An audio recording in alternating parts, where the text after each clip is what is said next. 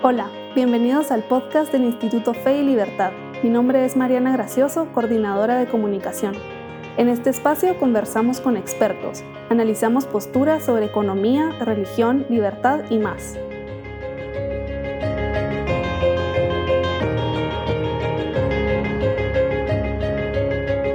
Welcome to a new episode of our podcast Fe y Libertad, and Happy New Year's Eve. This year has come to an end, and today we want to talk about human flourishing and how we can set new goals this new year. To do so, Anne Bradley is here with us.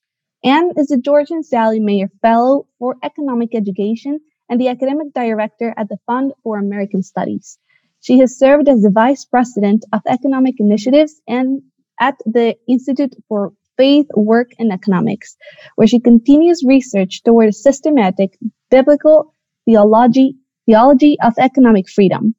We also have Carroll Rios de Rodriguez, President of Instituto Fe y Libertad, who will lead the conversation with Anne today.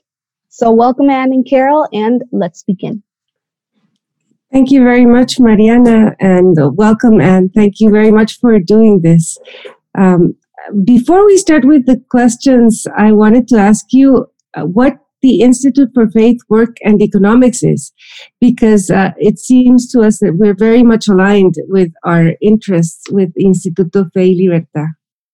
Yes, well, thank you so much for having me today. And uh, the Institute for Faith, Work, and Economics uh, has been dedicated to really thinking about the connection between um, whole life theology, is what we talk about it, and how do we implement um, the applications of that theology in our everyday lives, just in terms of family decisions and community decisions, but also in terms of how we think about living our, out our faith in the public square. And so, as an economist, I work with theologians there and have in the past um, really thinking about how do we connect biblical um, principles to everyday life.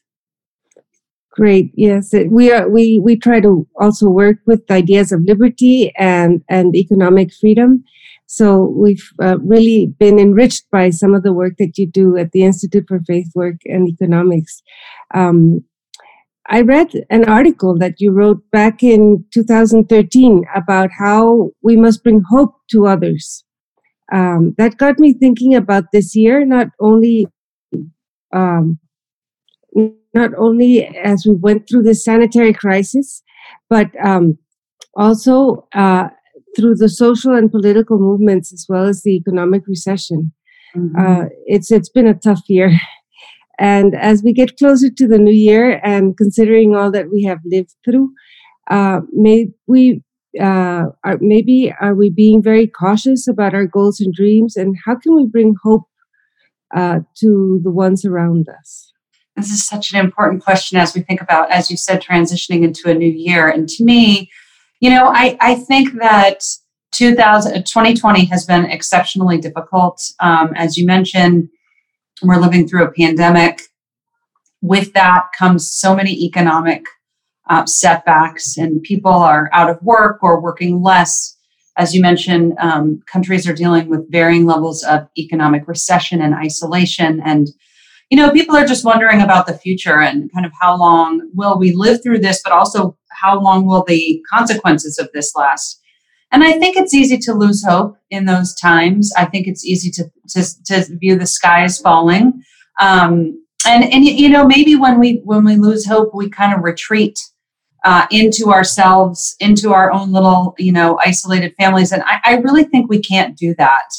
And so hope springs from the notion that God is bigger than all of this and he's he's fully in charge. And so really no matter what happens, I we can put our faith in that. We can put our faith in his faithfulness. And I think that that's how we head into the future.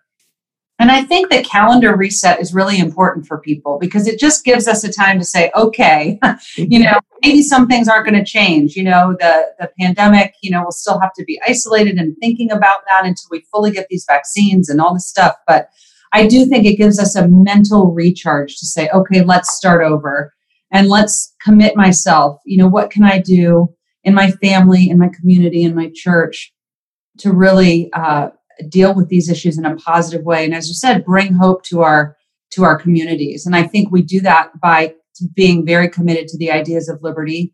I also think that, you know, now more than ever, that's important. We can't lose our vigilance around those ideas. Yes. Um, what do you think about the role of government in creating trust in society? I think, uh, as you mentioned, it's more important than ever to talk about liberty. And I think that the pandemic has sort of heightened the role of government in, in our lives. Um, what what has to be done in order for us to make people feel hopeful about the future? Yeah, this idea of trust is so important, and so I think government maybe has a small role to play in the in the way that it uh, facilitates trust, but maybe not in the way everybody think it's, thinks it does. So, the way we think about it, the way I'm very committed to thinking about this, is that uh, government has a strong role in the infrastructure of economic freedom. And in many ways, that's more government committing to not do things than it is government committing to do things, right? So, government being committed to the rule of law, government being committed to the protection of people's dignity and their property rights, government being committed to open trade with other nations and low levels of regulation. And again, these are these are the things that provide the infrastructure or the environment in which ordinary people can live. And what and it really determines whether they're going to be able to thrive. But I don't think it's only the responsibility of the government to facilitate trust. I actually think trust is very much organic and comes from individuals and communities and churches and nonprofit organizations and the marketplace. So all of these things that all of us find ourselves doing day in and day out, that is what's going to facilitate trust when I think about this as it pertains to a pandemic, the best example I can think of is rather than looking to the government to say, you should do this or you can do this, you can't do that, right? So we've seen a lot of, um, with the lockdowns, lots of, of mm-hmm. government kind of mandates that are universal. And what that does is it harms ordinary people and entrepreneurs from being able to figure out how to problem solve. So rather than say all businesses that aren't essential have to close, Maybe what government should do is say, here are the precautions that need to be taken. Let's let entrepreneurs and families and churches figure out how to comply because I guarantee you, no entrepreneur wants their customers to get sick, right? They, they just want to figure out how to serve their customers in a safe way. And I think if we let people do that, I think you'll find that hope, trust, and optimism will thrive uh, because people really want to just figure out how to be creative and solve these problems. Yes, I, I do think pandemics have a way of, of increasing uh, distrust if if we are heavily regulated and also if we are wor- worried about the other person being contagious or us being potential threat to them you know it, it, it really has has caused us to treat each other differently um, i don't know if that's the case in the united states but i, I find that that that it, that's one of the toughest things of coming out of the pandemic is rebuilding trust. Um, so how how do how do markets help us rebuild trust? I think markets play a huge role here. Um, and and to your point, I mean, in the United States, we've had varied governors and mayors and you know different types of politicians at different levels say things like okay you know for example we just had or we a couple months ago we had american thanksgiving and you know what that that's a time for people to kind of come together with their families and so at the time um, they were the government was saying you know you shouldn't have large gatherings. And so you know that was true for christmas too. You shouldn't have large gatherings. And so you know some some different government officials were saying hey you should you should call the police on your neighbors if you find them if you see too many cars in front of people's houses. And i think to your point this absolutely destroys local trust because then you start looking at your neighbors as violators, right? They're just people who might get you sick and you can't trust what they're doing and you can't see what they're doing. You can't monitor them all the time. And so these levels of distrust start to percolate. And I think we've seen that go through, you know, 2020. And so I think it's a time for reset. So, so to your question, how do markets help us? I, I think it's, you know, kind of what I was saying a little bit before is that just let entrepreneurs figure out how to serve their customers in a safe way. I mean, everybody understands that you have to be physically distant. And so things that we used to do, like go to the movies or, you know, go out to dinner or go to the shopping mall, these things have to be done in a different way. But I think what markets do is because entrepreneurs want to have that profit, not a loss, they want to find a way to make their customers comfortable. And they want to, and in doing that, they're they're generating trust rather than destroying it. They're saying, please trust us. Here's all the things that we're doing to make you feel comfortable and safe, but also to deliver the goods and services that you need. So I actually think markets are a profound mechanism of building and establishing trust. As you say, in a time when we kind of don't trust each other as much because we're worried about does that person have it or are they hanging out with too many people and we don't know those people, those types of things. Yes, it's been really amazing how innovative um, um, different retail uh, stores and and um, I, I, find it very interesting in a country like Guatemala where there's still a lot of poverty and and we still think that people aren't able to to um, think of these uh, uh, internet uh, solutions but but people have very much come up with uh, ways of serving each other through the internet with uh, social distancing, um, and and it's it's really been uh, very interesting how how uh, different companies and and small shops have have reinvented themselves. So it's yeah, I, I totally agree with you.